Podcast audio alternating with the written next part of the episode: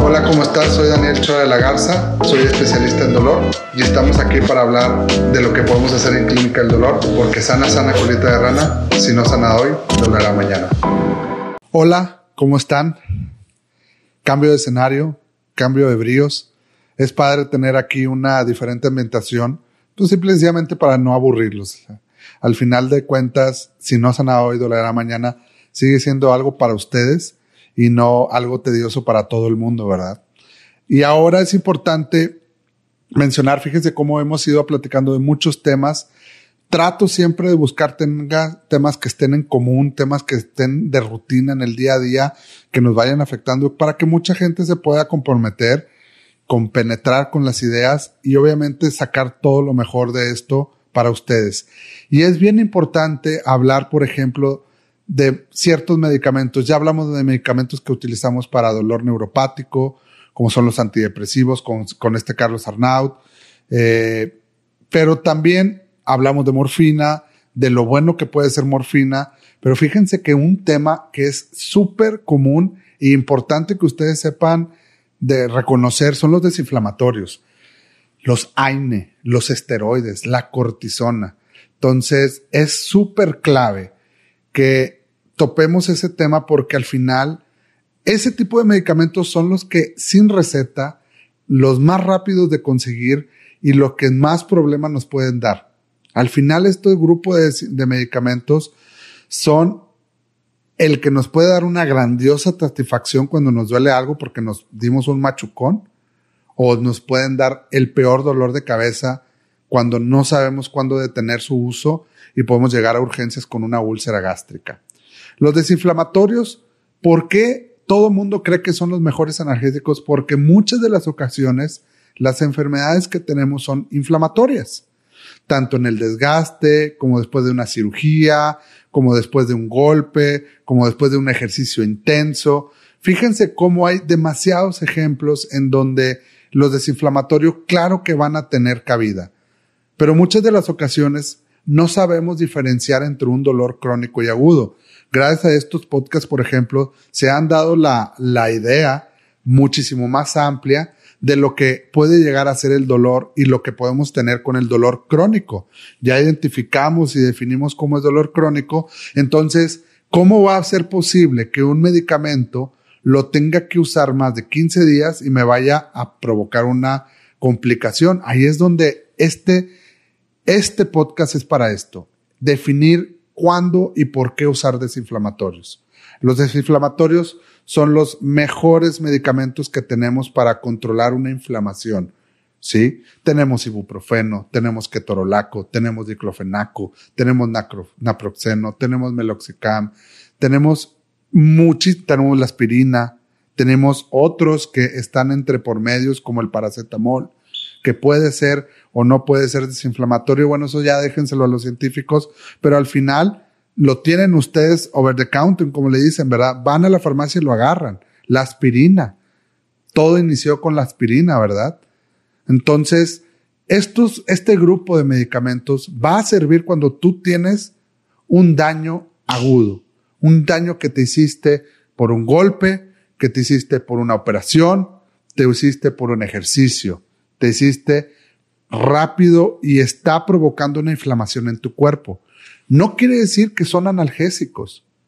Los analgésicos ya se dieron cuenta cómo puede ser un grupo enorme, ¿sí?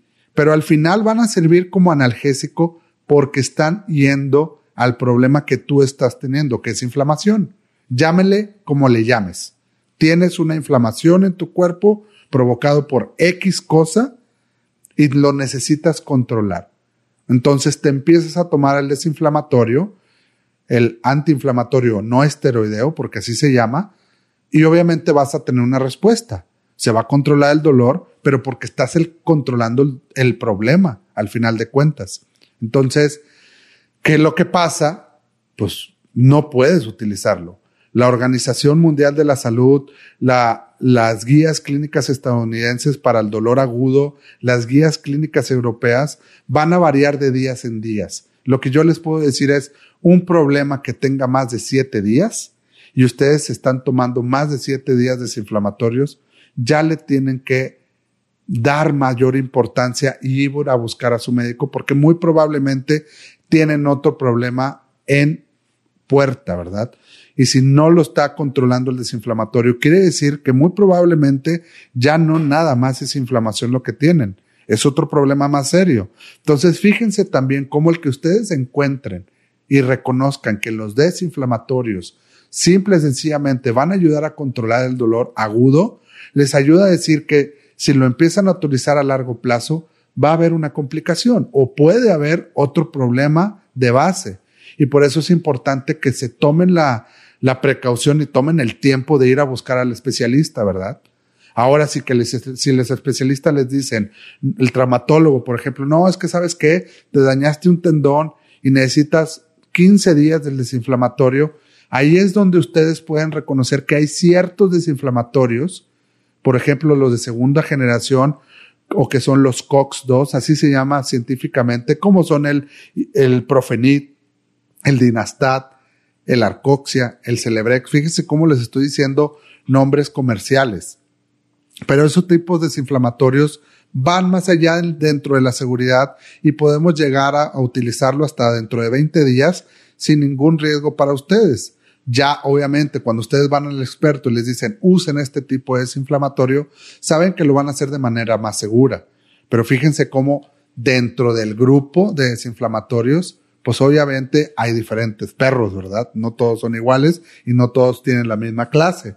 Entonces, por eso es importante que ustedes sepan entender esto. Y por último, quería hablar de la cortisona, del esteroide, del papá de todos, yo le digo, el abuelo, el jefe de jefes.